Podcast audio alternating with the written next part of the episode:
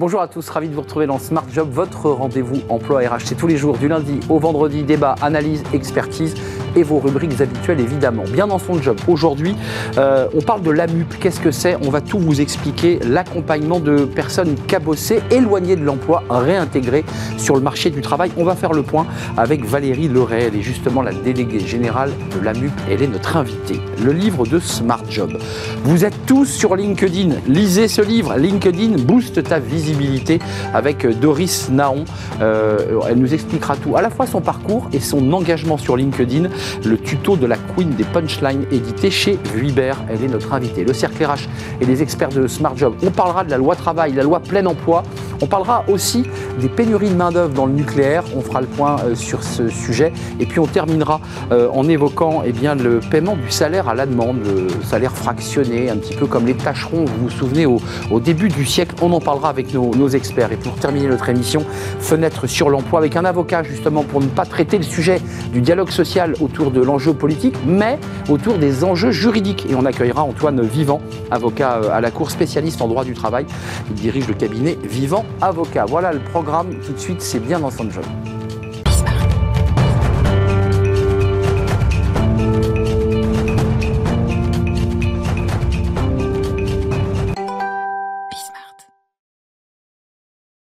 Bien dans son job pour parler euh, justement de, ceux qui euh, sont éloignés de l'emploi pour mille et une raisons et qui ont d'énormes difficultés à pouvoir reprendre tout simplement le chemin du travail et plus largement euh, le chemin de leur confiance. On en parle avec Valérie Leray. Bonjour Valérie. Bonjour. Je suis très heureux de vous accueillir. Vous êtes déléguée générale de, de l'AMUP. D'abord, quelques mots sur l'AMUP et sur les amupiens, c'est comme ça que vous les appelez, hein, cette communauté de ceux que vous intégrez. C'est quoi l'AMUP Alors l'AMUP, c'est un acronyme pour quatre lettres, Assure-moi un projet.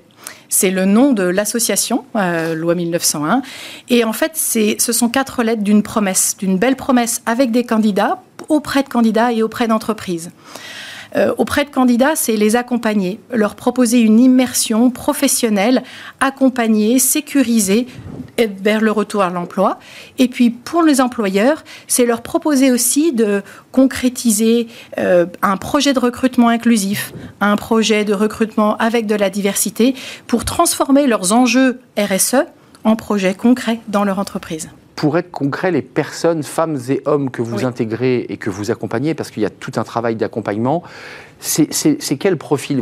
En préparant l'émission, j'étais un peu focus sur l'idée que c'était des SDF. Vous me dites, il y en a, bien sûr, des personnes à la rue, mais on peut être cassé de mille manières. Oui. C'est pas que des profils de personnes à la rue. Oui. C'est des personnes cabossées, comme vous les appelez. Voilà. Ce sont des personnes, alors, euh, que l'on appelle euh, euh, des personnes qui sont éloignées de l'emploi. En fait, on peut être éloigné de l'emploi euh, dès six mois d'inactivité professionnelle. Quand, par exemple, on a accueilli une amupienne dans la première promotion, elle avait travaillé 27 ans dans une entreprise et pas une seule formation continue, mobilité professionnelle. Et donc, elle s'est retrouvée du jour au lendemain, l'entreprise fermant les portes. Au chômage Au chômage. Totalement démunie. Euh, mais je fais quoi maintenant? Et mon métier n'existe plus. Euh, je n'ai plus les compétences qui me permettent de m'inscrire dans la durée. Et donc, je fais quoi? Il y a aussi des personnes qui sont cabossées par la vie, la vie professionnelle, qui ont eu des expériences euh, douloureuses. Il avec y a un manager, avec... Euh, avec un manager, une organisation, euh, voilà, des, des, situations trop lourdes à porter et qui ont besoin de se réconcilier avec le travail. Et puis, il y a aussi beaucoup de personnes qui n'ont pas la culture professionnelle française parce qu'ils ont été diplômés hors UE et qui arrivent sans réseau, sans, code de l'entreprise et qui doivent tout apprendre, mais apprendre tout d'un coup, eh ben, c'est difficile.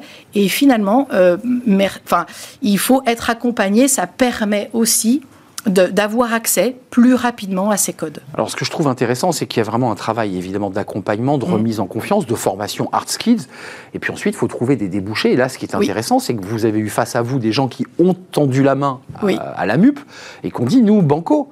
Euh, je pense à SPV, je pense à des compagnies d'assurance parce qu'évidemment ça a SME. Je crois qu'à l'origine c'est SPV qui démarre l'initiative. Alors c'est un projet de SPV avec un collectif de courtiers euh, de proximité, de courtiers intermédiaires et et qui ont souhaité faire un projet d'attractivité et d'inclusion parce qu'ils avaient des difficultés de recrutement. Eh et donc, c'est ça la MUP, c'est euh, animer un collectif d'employeurs engagés qui sont engagés pour la diversité, pour le recrutement inclusif, pour parce qu'en fait, il y a des personnes qui cherchent un poste et qui peuvent apprendre ce poste-là sur le boulot, directement sur l'activité. Et puis, on anime un collectif de candidats qui a besoin d'accéder à l'emploi. Et pour beaucoup, euh, finalement, avoir une immersion et une formation, ça leur permet de reprendre confiance, d'avoir des armes pour rentrer dans ce secteur-là. On peut aussi rentrer dans ce secteur sans formation longue. Mais c'est une formation, c'est un, un, métier réglementé. Et donc, en outillant nos candidats et en leur faisant faire un parcours un petit peu long, certifiant, on leur permet aussi d'avoir à terme une mobilité professionnelle, une mobilité géographique, une connaissance des enjeux et de leur place. Double question sur le plan humain. Qu'est-ce qu'ils vous disent, vos amupiens mhm. euh, Parce que j'ai cru comprendre que certains vous disaient, mais très clairement, vous m'avez sauvé la vie. Alors, euh, c'est vrai, c'est euh, très émouvant d'en parler. Là, ce soir, on, on, prépare aussi une réunion avec nos amupiens et on va, on va se retrouver. Et c'est à chaque fois des moments très forts, très émouvants, parce que euh, donc ils ont vécu un dispositif. Quand ils sont au cœur du dispositif, c'est difficile. Donc on les accompagne, on les rebooste, on les remotive, on est à côté d'eux. C'est plutôt de l'accompagnement un petit peu au quotidien parce qu'on sait les épreuves, euh, l'intensité du travail, la remise en question qui est difficile. Il faut rouvrir les cahiers, il faut travailler, c'est pas simple. travailler. Alors pendant quatre mois, c'est vraiment très intense. Et puis après, c'est euh, bah, j'ai un job.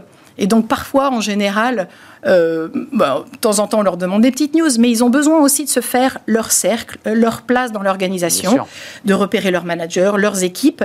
Et puis parfois, on les revoit au bout du deuxième job, troisième job, en disant est-ce que je vais faire le même job? Est-ce que euh, Valérie, vous avez des contacts avec des employeurs? Alors nous, on pense qu'ils sont outillés mais il faut de temps en temps leur redonner un petit coup de boost et on est vraiment super content de les accueillir dans ce réseau. La deuxième question, c'est lorsqu'ils partent en formation, et, je pense que certaines entreprises se disent mais c'est extraordinaire parce que là ça touche les courtiers et les, réseaux d'assurance, mais ça peut toucher toutes les autres entreprises qui décideraient de s'engager. Euh, vous leur garantissez dès le départ en début de formation qu'ils vont avoir un emploi parce que ça donne aussi confiance ou vous leur dites euh, on va attendre de voir ce que tu donnes sur les quatre mois parce que c'est pas du tout le même rapport à la formation? Alors c'est vrai, c'est alors il y a plein d'idées derrière ça. En fait, nous on peut pas faire cette promesse-là à des candidats. Eh oui. Parce que c'est un processus dans lequel ils sont co-acteurs. On est co-responsable de ce processus et c'est vrai que c'est difficile de trouver aussi la part que l'on va donner, la part qu'ils vont recevoir, la part qu'ils vont transformer tout de suite. Donc on ne fait jamais ce type de promesse à des candidats. Euh, par contre, on leur propose euh, d'être là et même si ça ne marche pas, de continuer à être là s'ils en ont besoin. Parce que parfois, ils se disent, bah, j'en ai plus besoin ou j'ai besoin d'autre chose. Ou parfois, c'est plus long. Et parfois, c'est plus long. Et donc, euh, le, le, parcours, c'est en général quatre mois, mais il y a des personnes euh, qui mettent euh, une session plus un semestre, et donc ils reviennent à une deuxième session. Et puis là, les job dating marchent. Et donc ça, ça c'est un grand soulagement et on fait la fête. C'est génial. Bonne fête ce soir parce que vous allez euh, vous retrouver avec les Amupiens. Euh, tu as entre 16 et 55 ans, tu as de l'ambition, tu es motivé avec un E en écriture inclusive. Viens découvrir le monde de l'assurance et du courtage. Ça, c'est l'AMUP. Et ça, c'est ce que vous portez depuis combien de temps maintenant? Alors, 2018, la première promotion. 250 euh, personnes accompagnées. La moyenne d'âge de 34,7 années. Jeune. voilà. Donc, il y a des, des personnes qui ont 18-19 ans qui arrivent et notre senior a 62 ans. Et donc, on adresse les problématiques. Ah, vous avez anticipé la réforme des retraites, vous hein et, Mais ce sont des candidats qui ont besoin aussi de s'ouvrir euh, euh, et ils vont être très fidèles dans l'organisation parce qu'ils ont aussi à travailler sur leur fin de carrière. Ils ne vont pas changer tous les deux ans et ils sont là et ils ont envie d'apprendre et de découvrir les perspectives du métier de l'assurance. Merci Valérie Leray d'être venue nous, bah, nous, transmettre votre passion parce que c'est un métier de passion et vous êtes totalement engagée aux côtés des Amupiens. Merci d'être venue nous rendre visite, délégué général de l'AMUP et non la MUP ou la MUP? Alors, nous, on provenance à MUP parce qu'il y a ce côté up de. Eh oui. Jeu de mots, ok. Voilà. Vous avez mêlé l'anglais et le français. Merci de nous avoir rendu visite. Merci à vous. On tourne une page. Euh, vous êtes sur les réseaux LinkedIn. Tout le monde est sur les réseaux LinkedIn. Un livre LinkedIn booste ta visibilité. C'est vrai qu'on a tous besoin de tips, de conseils. Comment je fais pour exister sur LinkedIn? Eh ben, on en parle justement avec l'auteur euh, Doris Naon. Elle est notre invitée. Le livre de Smart Job. Vous êtes sur LinkedIn. On est des milliers, des millions à être sur LinkedIn. Lisez ce livre. LinkedIn booste ta visibilité. Euh, c'est un livre pratique, très concret, écrit par euh, Dorit Naon. Elle est avec nous sur le, plateau. Euh, les tutos de la Queen des punchlines, 38 millions de vues en un an. C'est sorti chez Vuibert le 3 mai dernier. vous êtes une personnalité, et vous le racontez dès le début du livre. Globalement, vous êtes demandeuse d'emploi vous êtes en galère, euh, vous envoyez euh, sur les job boards, euh, on vous répond pas ou on vous répond non, et soudain, le monde s'ouvre, la, la, la, la, mer s'est ouverte. Qu'est-ce qui s'est passé? Racontez-nous ce moment-là, au moment où, où votre vie va basculer. Bonjour Arnaud, déjà je suis super contente d'être avec vous. Alors effectivement, je galérais totalement à trouver un job via Indeed, Pôle Emploi et toutes les plateformes, mail de refus automatique sur mail de refus automatique. J'arrive sur, sur LinkedIn, je me dis que je vais être 100% moi-même, hmm. authentique. Au début, ça vous plaît pas trop hein Je déteste. c'est quoi ce truc? Ouais, c'est ça, je me dis c'est un réseau pour boomers arriérés, euh, col blanc, ça me ressemble pas. Moi, je suis quelqu'un de vachement punchy, fun, etc. Donc je décide d'en faire le réseau dont j'ai envie, d'être fun, d'être moi-même, d'être authentique. Et de raconter votre histoire. De raconter mon histoire, de partager mes expériences personnelles. J'ai des tatouages, je les montre. Et assez rapidement, à peu près un mois après avoir commencé à créer du contenu écrit, je fais un post sur les tatouages en milieu professionnel où mmh. j'explique que pour moi, un candidat doit être jugé uniquement sur les compétences et non sur l'apparence. Et ce post fait plus de 2 millions de vues, plus de 23 000 likes et surtout, euh, il me rapporte plus de 200 propositions d'emploi. Et euh, après un CDI, il hein, faut le préciser aujourd'hui. Euh, resituez vos enjeux. Euh, y a, vous avez 45 millions de personnes qui vous voient, c'est ça? Combien d'abonnés? J'ai plus de 64 000 abonnés au moment où on parle. Voilà, 64 000 abonnés, ça va encore grossir après l'émission. vous vous dites, moi je veux un CDI au départ. Aujourd'hui, vous conseillez, enfin vous, vous écrivez des postes pour des patrons du CAC, on est d'accord alors, pas que du CAC, mais, j'écris les posts LinkedIn des chefs d'entreprise euh, complètement sur des thématiques de marque employeur. Euh, euh, le, conseil important que vous donnez dans votre livre, d'abord, c'est sois toi-même, sois authentique. C'est ça que vous dites. ne mens pas. Et il y a un deuxième sujet que je trouve passionnant, et dont on ne parle jamais, c'est sois généreux. C'est-à-dire LinkedIn, c'est aussi le reflet de l'âme. Si tu es narcisse, ça marche pas. C'est exactement comme ça que vous le dites. Totalement. Moi, je suis vraiment euh, dans la défense du créer son audience avant son produit. C'est-à-dire que tout le monde fait une énorme erreur sur LinkedIn, c'est j'arrive dessus et je crée directement du contenu. Ça ne fonctionne pas. Vous pouvez pas arriver à une soirée et demander directement un service à quelqu'un. Déjà, il faut créer des liens, ça passe par l'humain en fait, hein, tout simplement. Donc quand on commence sur LinkedIn, bon, l'étape numéro un, bien entendu, c'est d'optimiser son profil. Donc euh, on optimise sa bannière, son titre, son résumé. On pense son profil comme une page de vente. L'objectif, c'est la conversion, attirer des entreprises qui nous ressemblent. Et après, effectivement, on crée du lien, c'est-à-dire qu'on va s'intéresser au poste des autres, on va commenter pour euh, remercier de la qualité du contenu, on va envoyer des messages privés exactement dans la même démarche. Et ensuite, il va se créer un effet de reconnaissance euh, de biais humain très fort qui va faire que le jour où vous allez créer du contenu, bah, les gens vont se souvenir en fait que vous avez été là pour eux et ils vont vous soutenir à leur tour, comme vous l'avez fait pour eux. Euh, l'aspect business, parce que l'entreprise aujourd'hui cherche les réseaux, cherche à toucher une communauté, euh, vous dites, et j'imagine c'est ce que vous dites au patron, vous n'êtes pas ou tu n'es pas suffisamment l'ambassadeur de ta marque. Ça, c'est hyper important concrètement, on fait comment? Enfin, sans, dévoiler les, secrets de fabrication, mais on a souvent des patrons qui sont assez déconnectés finalement. Qu'est-ce que vous leur dites? Sois naturel, euh, redeviens ce que tu es, parce que vous échangez avec eux, j'imagine. Bien sûr. Euh, t'es pas, pas sur LinkedIn ce que tu me dis là devant moi. C'est ça souvent la déphase. Alors moi, il y a un message que je mets dans mon agenda pour réserver un appel avec moi et qui annonce directement la couleur. C'est pour un produit lancé, vous avez 400 concurrents. Donc, ce qui va faire qu'une entreprise va vous contacter, c'est pas votre produit, c'est vous. C'est vos valeurs, votre vision, votre personnalité.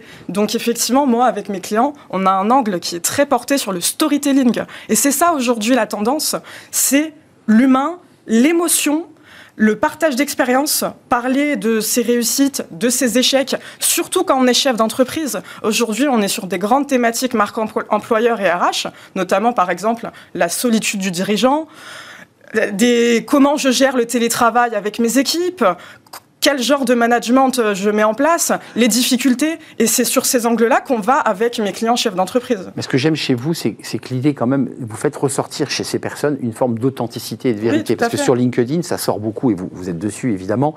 On voit beaucoup de posts qui nous disent arrêtez de nous envoyer des posts sans intérêt. Enfin, ça vous fait sourire parce que ça, ça, passe beaucoup en ce moment. Arrêtez, c'est bullshit, c'est de la com.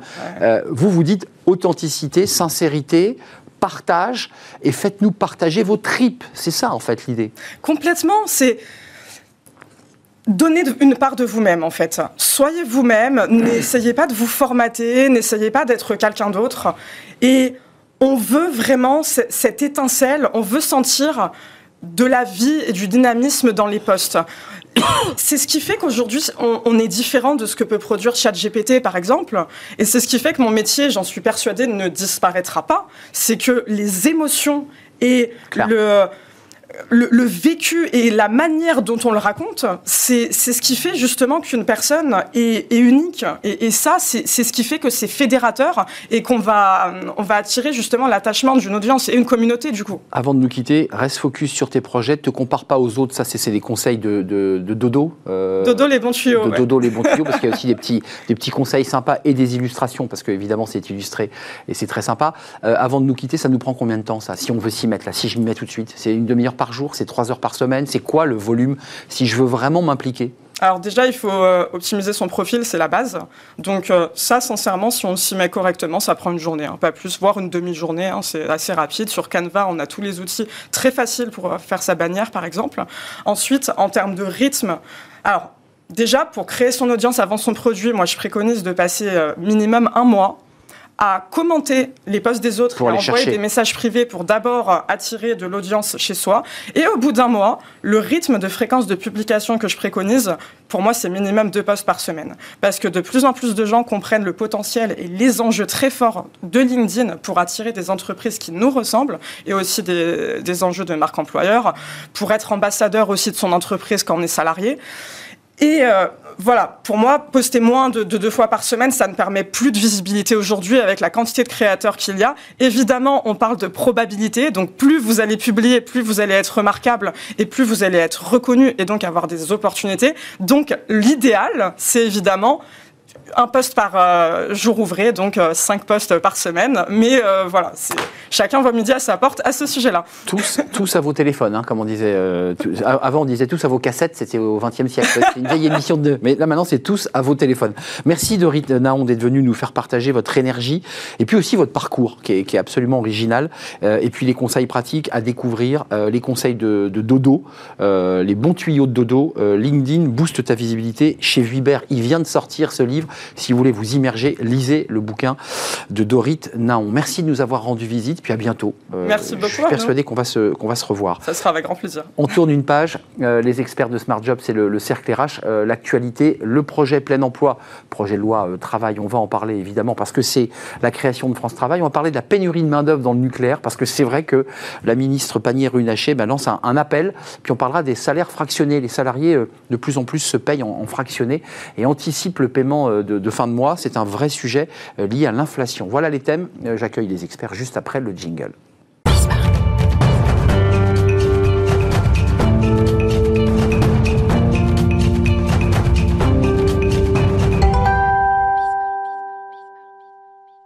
Le cercle RH, le cercle des experts pour commenter l'actualité, avec un focus aujourd'hui sur cette loi travail qui va être baptisée et qui est baptisée la loi plein emploi. Euh, Conseil des ministres, c'était le 7 juin et elle arrive au Sénat début juillet avec un calendrier, parce que c'est ce qui va faire naître évidemment euh, France Travail, et avec un calendrier un petit peu décalé par rapport à ce qui avait été évoqué. Il y a les enjeux autour du RSA, qui est important, euh, et puis l'idée du contrat, du donnant-donnant, qui est un peu la philosophie du, texte. Euh, on va parler aussi de la pénurie dans le nucléaire. Agnès Pannier-Runacher a lancé un appel pour relancer cette filière et créer de l'emploi. Et puis on parlera aussi des, salaires que l'on prend un peu plus tôt que la fin de mois, parce que, bah, parce que les fins de mois, comme on dit, sont, sont difficiles.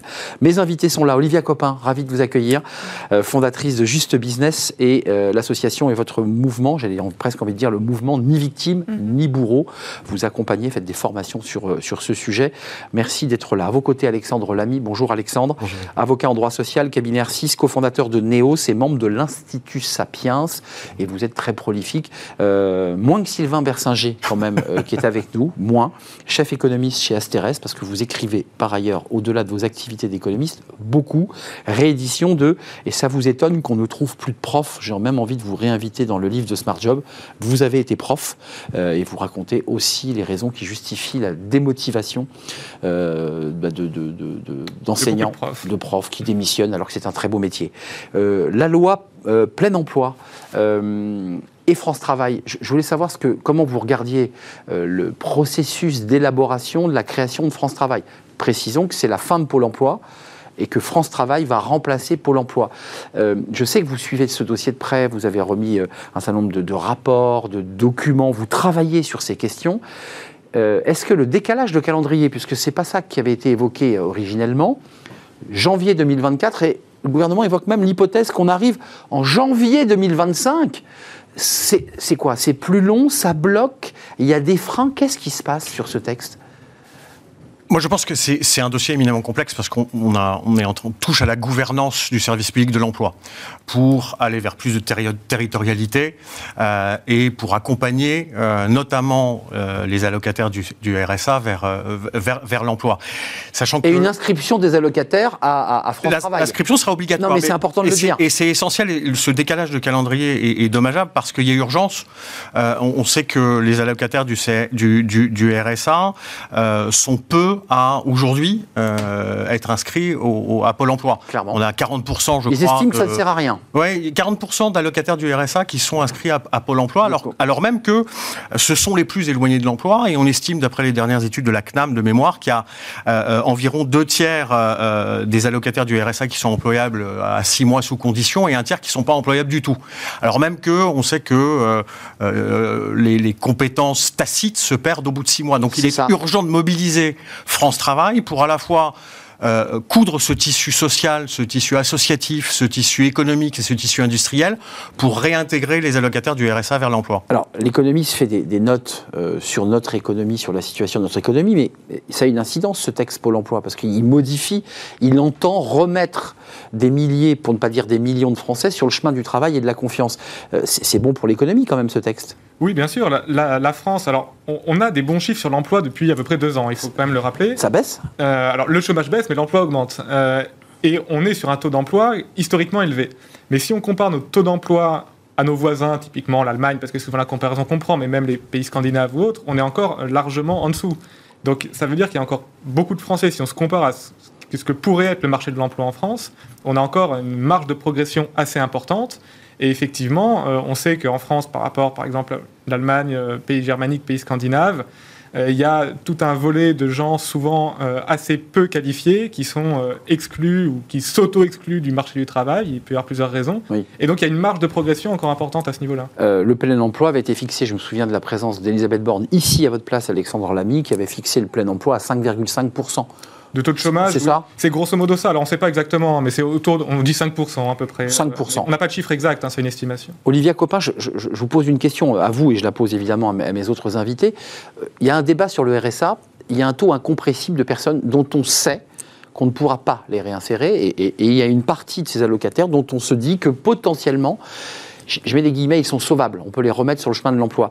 Euh, il faut l'accepter, ça, ou on se dit, après tout, euh, il faut tendre la main à tous les allocataires, c'est-à-dire qui touchent cette allocation euh, et faisant parfois des, emplois sans cotisation pour, pour, continuer à, vivre convenablement et avoir une vie à peu près normale.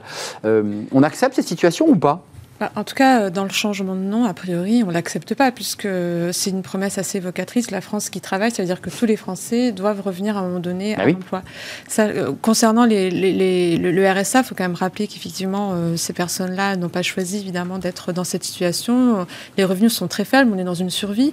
Mais c'est vrai qu'on a pu le constater, c'est-à-dire que plus elles sont éloignées de l'emploi, plus, en fait, plus ce temps-là est, sur un temps long, moins elles sont attractives aussi. Et dans le terme de contrat, je pense que c'est ça qui est important. On leur fait signer un contrat contrat. Hein. Bah, c'est surtout que dans un contrat, les obligations, elles sont mutuelles. Bah oui. C'est le donnant-donnant. C'est-à-dire qu'elles, elles doivent évidemment euh, faire tout ce qui est en leur possible pour revenir sur l'emploi, à l'emploi. Mais le plus important, c'est comment les accompagne. Et on revient sur la formation. Les 15-20 heures. et eh oui. Exactement. Mais vous y souscrivez parce que la gauche, pour le dire très directement, euh, s'est levé en disant mais vous vous rendez compte, c'est de l'emploi déguisé, on va utiliser une, main-d'œuvre à bon marché. Bah, le gouvernement répond non, c'est une manière de retrouver un contact, c'est une forme de stage. Une vous, y souscrivez C'est indispensable. On sait qu'Olivier a parlé du contrat d'engagement. Le contrat d'engagement, il existe déjà. Euh, mais Cependant, il y a seulement 20% des allocataires du RSA qui bénéficient du contrat d'engagement. Il faut que ce soit beaucoup plus large. Et contrairement à ce que vous évoquez, on ne parle pas de travaux d'intérêt généraux. C'est faux. C'est entièrement faux. Ce qui est important, en revanche, c'est de mobiliser tout le tissu social que j'évoquais tout à l'heure, parce que les allocataires de RSA, ce qu'ils nous disent, c'est que les freins périphériques liés aux difficultés socio-professionnelles sont énormes à surmonter. Donc, avant de les réinscrire dans le tissu de l'entreprise, et c'est un coût social, avant de les réinscrire dans le tissu de l'entreprise, il est essentiel de mobiliser le tissu social, le tissu économique et ensuite le tissu de l'entreprise. Et c'est ce à quoi vont servir les 15 heures. Sylvain Bersinger, c'est quand même incroyable. On entend des allocataires qui dérivaient, payés par les départements, qui dérivaient, qui étaient éloignés de tout.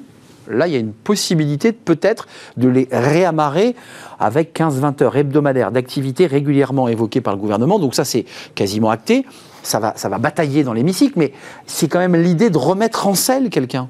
Oui, alors je, pense qu'il faut voir ça pas de manière euh, sanction, dans le sens euh, tu as. Va bosser, quoi. Il met un feignant qui veut crocher la société, va bosser. Il faut le voir de manière positive, c'est-à-dire que euh, je suis tout à fait d'accord avec ce que vous disiez, les, les, gens qui sont au chômage longtemps ou au RSA longtemps, il y a de la perte de savoir-faire, il y a de la perte de motivation de se lever le matin, il y a de la désociabilisation, parce que c'est ça aussi l'emploi. On n'aime pas se lever le matin, mais c'est aussi aller voir des gens. Il y a des addictions, enfin il y a des sujets aussi périphériques. Il y a tout un tas de sujets, donc je pense que revenir un petit peu dans l'emploi, dans des habitudes, ça veut dire euh, regagner des savoir-être, voire des savoir-faire, et ça veut dire aussi rencontrer des gens, parce que quand on est isolé, c'est beaucoup plus dur de trouver de l'emploi. Si on va faire ces quelques heures, alors 15, 20, je sais pas combien, qu'on discute à la pause café avec d'autres personnes, ah bah moi j'ai postulé là, tu pourrais faire ça. Voilà, il y a un, lien qui se recrée. Et des liens de sociabilité. Je pense que c'est une, bonne idée, mais il ne faut pas le voir sur, un côté punitif, ce serait absurde à mon avis. Basculons sur le nucléaire, parce qu'on reparlera de ce texte quand il sera vraiment au Sénat et que le débat parlementaire aura lieu, en tout cas au Sénat. Euh, rappelons quand même qu'une personne qui ferait une demande euh, à locataire du RSA à la CAF se verrait automatiquement inscrite à Pôle emploi, donc c'est-à-dire réinsérée et normalement, si tout va bien, accompagnée euh, par un, collaborateur de, France Travail.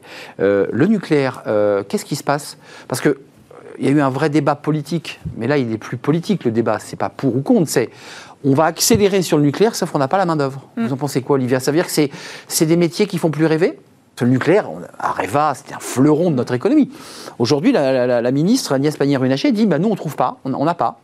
Bah, c'est vrai qu'il y a eu tout un courant politique, euh, voilà, euh, avec euh, les, mouvements écologistes qui ont quand même pointé du doigt le, nucléaire. Donc on voit dans les jeunes générations, les personnes très formées, elles sont peut-être moins à même à se tourner vers ces métiers-là. En tout cas, ce qui est sûr, c'est un secteur où on ne pourra pas recruter de la main-d'œuvre étrangère. voilà, on est sur des sujets de défense, des sujets de souveraineté. au moment où on parle beaucoup d'écologie, de transition écologique, hmm. au même moment, il y a le gouvernement qui dit mais il faut aussi. enfin, les, jeunes, même ingénieurs qui sortent des grandes écoles, disent aujourd'hui hmm. moi, je ne vais pas dans le nucléaire. Hein. Mais c'est important de faire de la pédagogie dessus parce que je pense que justement on parle de transition, on parle pas de basculement. Donc dans le terme transition, c'est le temps de trouver d'autres énergies. Il faut bien s'occuper de ces énergies-là. Et les centrales nucléaires qui sont pas suffisamment euh, voilà prises en charge restent un risque écologique aussi important. Vous en pensez quoi? C'est un débat un peu philo quand même là. Bah, ça, je trouve que ça renvoie à plusieurs choses. Euh, ça renvoie au fait que euh, depuis 2018, l'investissement, l'entrée en formation des salariés chute drastiquement. Je crois qu'on est aux alentours de 17-18% d'une première part. Ça, renvoie au fait que euh, euh, notre niveau d'investissement dans les secteurs innovants est, à un niveau faible. Mmh. Et, et, le troisième point, c'est que le poids de notre industrie est trop faible. Ce qui conduit aujourd'hui à faire le constat que la productivité horaire des salariés en France est en chute depuis 2019 de, à, hauteur de 3%. Confirmé par euh, l'économiste euh, J'espère. Oui, oui, non, non, mais il y a un avocat, il y a un économiste, comme ça, on valide les chiffres.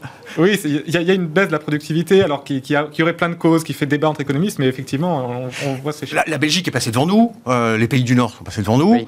Donc, voilà, il est, donc, donc ça renvoie, cette question du nucléaire renvoie à l'urgence d'investir massivement dans, dans, dans, dans, la formation professionnelle pour accompagner le, le développement de cette, cette industrie ce qui est évidemment essentiel. 100 millions d'euros hein, investis dans la formation et l'innovation, ça c'est ce qui est annoncé. Et il y a 100 000 personnes en besoin de recrutement qui manquent dans la filière nucléaire c'est quand même assez intéressant. C'est-à-dire qu'on veut nous faire rouler vite, mais on n'a personne pour monter sur le vélo. Enfin, excusez-moi de prendre cette expression, mais. Euh, mais en fait, je crois que c'est un sujet qui est beaucoup plus vaste que le nucléaire. Parce bah qu'en fait, il y a énormément. On parlait de mon livre sur les pénuries de profs, mais en fait, il y a plein de secteurs. Bah il y a beaucoup de secteurs. Euh, alors, le nucléaire, bien sûr, mais où, en fait, le, principal frein, c'est de trouver des personnes qualifiées. Le, principal obstacle pour réindustrialiser la France, on parle beaucoup actuellement de réindustrialisation, c'est pas, euh, à mon avis, c'est pas les charges patronales ou autres, c'est de trouver des ouvriers qualifiés, des ingénieurs, des techniciens en nombre suffisant ans et, quand vous regardez les, enquêtes sur les difficultés de recrutement, elles ont beaucoup augmenté, elles ne baissent pas. Alors que les, difficultés, les, enquêtes sur les difficultés d'approvisionnement ont beaucoup baissé. C'est vrai. Les difficultés de recrutement restent élevées. C'est le nucléaire, mais c'est tous les secteurs. En fait. Tous les niveaux de formation concernés, dit la ministre. Hein. Ce n'est pas que les bacs plus ingénieurs spécialisés dans, le nucléaire. Hein. C'est tous les niveaux concernés, c'est-à-dire les techniciens qui sont sur les sites. Euh, euh, comment vous regardez ce sujet? C'est un débat plutôt lié à la pénurie de main-d'œuvre d'une manière globale, c'est-à-dire le rapport au travail, ou est-ce que c'est encore plus important parce que c'est le nucléaire? Et qu'il porte en lui euh, l'idée que c'est une énergie d'hier mm. Oui, je pense que c'est un, vrai sujet d'attractivité, c'est-à-dire, euh, certes, il y, a la formation, mais il faut aussi donner envie aux nouvelles générations d'aller sur ces secteurs-là. 2018, euh, ça correspond à la catastrophe qui est aussi au Japon, hein, c'est-à-dire qu'on a des images terribles, terrifiantes, voilà, des incidents nucléaires et de l'impact que peut avoir cette énergie-là. mais je dois constater que, la, par exemple, l'industrie du pétrole n'a pas de problème de pénurie de main-d'œuvre. et pourtant, le nucléaire, oui. Donc, je pense que la Total a muté? Non, je, fais le. Mais Total a aussi muté, a changé de nom? Je voilà, je pense qu'il y a vraiment, euh, pour le coup, de la com à faire eh euh, en termes C'est la narration autour du nucléaire. Parce que former, c'est une chose, mais c'est aussi dire à, ces nouvelles générations, bah, venez dans ce secteur-là, parce que bah, il y a aussi des bonnes conditions de travail, des salaires mmh. attractifs. Je pense qu'il faut vraiment miser sur l'attractivité de ce métier. C'est pas gagné, mais la formation peut peut-être régler le problème. je crois de mémoire qu'on doit investir 4 points de PIB en matière de formation pour, euh, pour atteindre les niveaux requis. Euh, sur, sur, le, sur le... Innovation et technologie, parce que c'est pas que le mais, nucléaire en fait. Mais pour revenir sur le nucléaire, euh, pourtant les éléments de narration, ils sont là. Quand je regardais les dernières études Eurostat, qui, qui je crois sont de la semaine dernière, le, l'émission de CO2 liée à la consommation énergétique en France a baissé de 4,5%.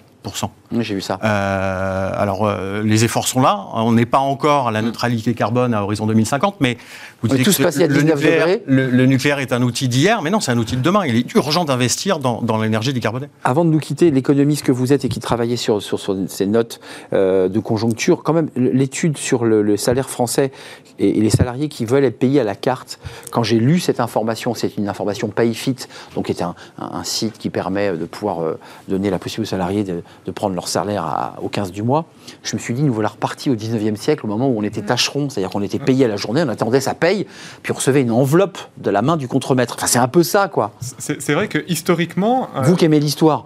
Oui, mais historiquement, les, les personnes les moins bien qualifiées, les moins bien payées, étaient payées à la journée, c'était ah journalier.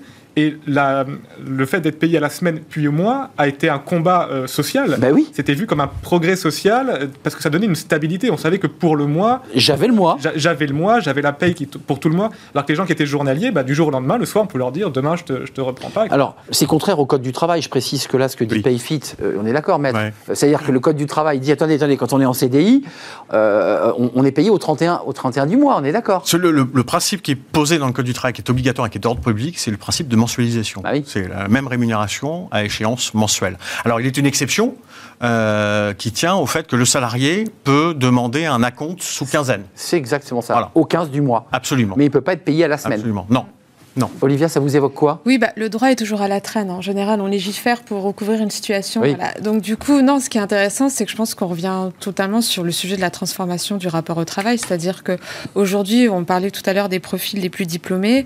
Euh, il y a de plus en plus de, profils qui s'orientent vers des métiers de free, par exemple. C'est-à-dire qu'ils font le même métier euh, voilà, qu'ils pourraient faire dans l'entreprise. Mais pourquoi? Parce que c'est maîtriser euh, sa charge de travail, maîtriser aussi, du coup, voilà, comment, comment on va être payé, puis combien. Et donc les rémunérations, enfin la manière dont on est payé. Voilà, donc c'est quand même, euh, ça, montre effectivement qu'il y a quand même une, un mouvement. Après, c'est vrai qu'il y a des métiers dans l'événementiel, par exemple, où euh, vous avez des missions, etc. Donc je peux comprendre que les personnes souhaitent être rémunérées euh, à la mission, mais ça en dit là encore sur les transformations à venir. Vous en pensez quoi? Parce que là, on, bascule sur un autre sujet, mais on n'aura pas le temps de le traiter. C'est non pas la fin du CDI, mais c'est quand même qu'une partie de la jeune génération dit mais moi, je veux plus être dans le rapport au CDI, je veux avoir un, rapport au travail totalement flexible, disrupté. C'est ça que ça dit. Et que le Code du travail, aujourd'hui, encapsule de manière très traditionnelle la relation au travail. Oui, alors c'est possible qu'il y, ait un peu de ça. On, le sent beaucoup, hein, un certain nombre de gens qui veulent être freelance. Alors après, c'est pas toujours aussi rose et certains reviennent. Euh, je me demande si dans l'enquête que vous évoquez, il n'y a pas une hein. inflation aussi. Parce que plus vous payez tôt dans un contexte inflationniste. C'est ça l'enjeu. Hein. Euh, s'il y a une inflation forte, être payé au début du mois ou à la fin, bah, ça peut faire quand même une petite différence. Alors là, on est sur des niveaux d'inflation à 5% par an, on n'est pas l'Argentine ou autre, mais euh, peut-être que ça joue un petit peu. Pas sur l'alimentation, Sylvain. Oui, en, moyenne. Je, m'autorise hein, quand on. 5,1% en, en moyenne. et on est toujours à 15, hein, vous confirmez. Sur l'alimentation, oui. On, est resté à 15, vous qui avez les chiffres au plus près. Oui, oui, les derniers chiffres de hein. c'était 15% sur l'alimentation. Donc ça n'a pas beaucoup baissé. Donc vous y voyez aussi un outil euh, anti-inflation, enfin qui permet de, quoi de, C'est quoi la différence entre. Être... Euh, en fait, quand il y a de l'inflation, le, pouvoir d'achat de la monnaie euh, diminue au fil du temps. Donc, plus vous avez de l'argent tôt et plus vous Ça veut dire aussi qu'on a, on a plus d'argent au début du mois. C'est-à-dire que. Ouais, enfin, ça marche pas. je, ne dis pas que c'est une bonne chose, mais je dis que ça, peut. Non, mais ça explique, ça explique, cette demande. Et le, constat que nous faisons, nous, dans les, dans les négociations sur les salaires qui sont dans les entreprises, c'est qu'on est beaucoup sur ce terrain-là et beaucoup sur le revenu qui reste disponible à la fin du mois. Mm. Et dans une, dans une optique d'individualisation. Alors, ça passe par la rémunération périphérique, notamment les forfaits mobilité, notamment euh, les chèques emploi-service, mais c'est une question extrêmement prégnante dans l'entreprise, au-delà de, au -delà de l'enjeu d'individualisation forte qui est, qui est, qui est, qui est là aujourd'hui dans son rapport au travail. Un dernier mot, Olivia. Ce qui est intéressant, c'est que du coup, c'est la, la, flexibilité qui a été imposée par l'entreprise. Et finalement, aujourd'hui, c'est les, salariés qui demandent cette flexibilité-là. Par exemple, l'exemple de la vente, vous avez des salariés qui travaillent 30 heures cette ah semaine, une. C'est des morceaux. Hein. Semaines là, voilà, en fonction. 8 heures. Euh, et finalement, aujourd'hui, cette flexibilité, elle est désirée par tous. Merci, c'est un sujet qu'on va continuer à explorer parce que c'est contribué à la révolution du, travail. Sylvain Bersinger, merci. Vous êtes économiste chez Asteres. Euh, Asteres, hein, je n'ai pas dit de bêtises, c'est pas Astares, c'est Asteres. Vous avez vu, je l'ai dit trois fois votre marque. Chef économiste, et, euh, ça vous étonne qu'on ne trouve plus de profs. C'est votre histoire, votre parcours aussi d'anciens profs devenus euh, économistes. Et, puis je rappelle le lot, le livre sur l'eau. Enfin, je ne vais pas citer tous vos livres, la, monnaie magique, on ne va pas tous les citer si on n'y arrive pas. Merci à vous, Alexandre Lamy, avocat en droit social, cabinet R6 euh, Néos est membre de l'Institut Sapiens. Et merci à Olivia Copin, Juste Business, et Ni Victime, ni Bourreau, qui est votre association, mhm. euh, et j'allais dire presque votre combat. Oui, aussi. Aussi. Merci à vous trois. On termine justement, tiens, avec Fenêtre sur l'emploi et on va avoir un avocat pour traiter des sujets parfois que l'on traite euh, sous un angle économique ou sociologique. C'est intéressant de s'intéresser là aux enjeux du dialogue social, aux, réformes des retraites, mais cette fois-ci sous l'angle juridique. C'est intéressant de voir comment la loi va s'emparer de tout cela. On l'accueille juste après la pause.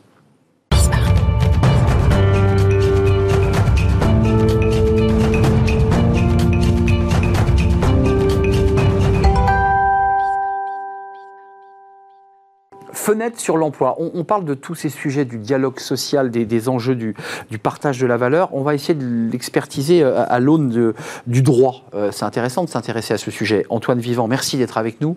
Vous êtes euh, avocat à la Cour, votre cabinet Vivant Avocat et spécialiste, entre autres, mais en spécialiste du, droit du travail. Commençons. Alors, j'ai vu que vous aviez animé euh, une, table ronde ou un colloque autour des, enjeux RSE et écologie et, environnement, parfois un peu délaissés d'ailleurs dans les, dans les enjeux euh, euh, RSE. D'abord, le dialogue social. concrètement, il, est cassé ce dialogue social à l'aune de ce qu'on a vécu, c'est-à-dire de cinq mois de mouvement social où les syndicats ont dit c'est fini, on parle plus, on arrête. Est-ce qu'il est cassé ou est-ce que globalement, cas un cas, il va de fait devoir se poursuivre? Il n'est pas cassé il n'est pas cassé. D'abord, euh, vous avez quand même euh, un, ANI euh, qui a été conclu le 11 février sur le partage de la valeur. Donc en, plein, en, pleine période de charivari. Pas signé par la CGT, enfin. Pas, signé par la CGT, pas signé, oui, pas, pas signé par la CGT. Ensuite, vous avez l'ANI sur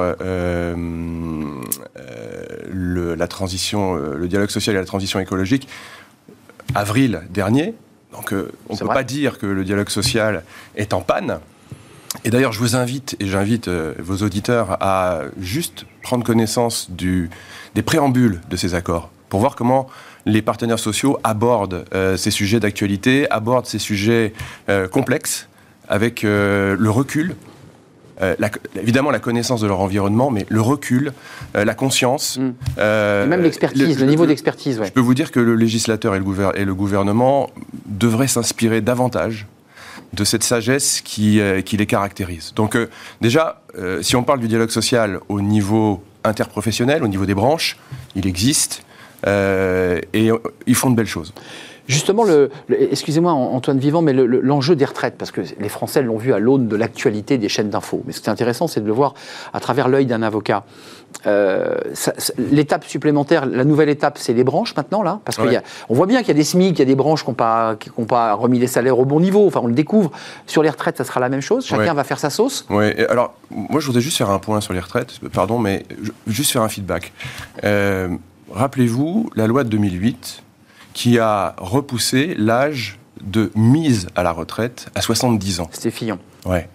Rappelez-vous de ça. C'est vrai. Et rappelez-vous que euh, les, les, entreprises ont, sont confrontées à ce, sujet-là depuis, de façon, euh, j'allais dire, euh, régulière, récurrente et permanente, mais sont confrontées à ce sujet-là, au moins depuis cette période, 1960, mais, pardon, 2008. 2008, oui l'âge de la retraite à, 70 ans, la rupture du contrat de travail, la mise à la retraite à 70 ans, et donc les problématiques de euh, la gestion de fin de carrière. Euh, On est dedans là. Ah bah oui, mais elles existent, elles sont, elles sont là depuis. c'est un vieux euh, sujet en fait. oui. Donc, on négocie sur les sujets, sur ces sujets-là depuis longtemps, mais la, la difficulté, elle est dans l'innovation. Si on prend le sujet de la retraite, par exemple, un truc qui aurait été intéressant, et peut-être qu'il serait mieux passé. J'en discutais justement hier soir avec, euh, avec le directeur des relations sociales d'Hermès, qui s'appelle Antoine euh, Christo, qui me disait, et j'étais totalement d'accord avec lui, si on avait abordé le sujet de la retraite en, en réduisant la durée du travail de euh, cette population, en disant, voilà, à partir de maintenant, on passe la durée du travail à 32 heures. Doucement, progressivement là, le senior dit bah, Moi, je suis d'accord, bah, j'y vais. Bah, potentiellement, il euh, y, a, une. Payer au même niveau. Différente. Oui, alors. Et là, mais là, là, on peut être intelligent. Hum, c'est euh, on, a une loi sur le. Enfin, on a un projet de loi sur euh, le partage de la valeur. Ça laisse des possibilités considérables d'ingénierie sur la structuration de la rémunération, l'organisation du temps de travail, la gestion de la, de, et la, fin en douceur aussi. La gestion de la transition, la fin en douceur, le passage euh, de, témoins, parce que mais, mais là l'une des différences les DRH n'ont pas découvert le sujet, euh, comme je le disais, avec la crise de, cette année. Encore une fois, ça fait un moment qu'ils sont dessus. Le gouvernement n'est pas totalement opposé à l'idée que vous soulevez, parce que comme euh, l'élément a été retoqué par le Conseil Constite, il va falloir revenir sur le sujet des seniors. Oui, mais ils abordent le sujet au travers d'un CDI euh, qui va devenir obligatoire, qui va être sanctionné. Enfin, encore une fois, on va faire les choses par le biais de la sanction. Hmm. Bon, Et un peu usine à gaz. ben oui. Ben oui. Avant de nous quitter, le, le partage de la valeur, ça c'est un ANI aussi euh, CGT n'a pas signé, on l'évoquait, mais globalement les syndicats disent il faut que les PME euh, parce que ce n'est pas que les grands groupes du CAC, il faut que les PME partagent la valeur. Vous, le soutenez, vous, ce texte? Vous dites, sur le plan juridique, euh, ça tient? Ah oui moi, Je trouve que c'est intéressant. Je, trouve que...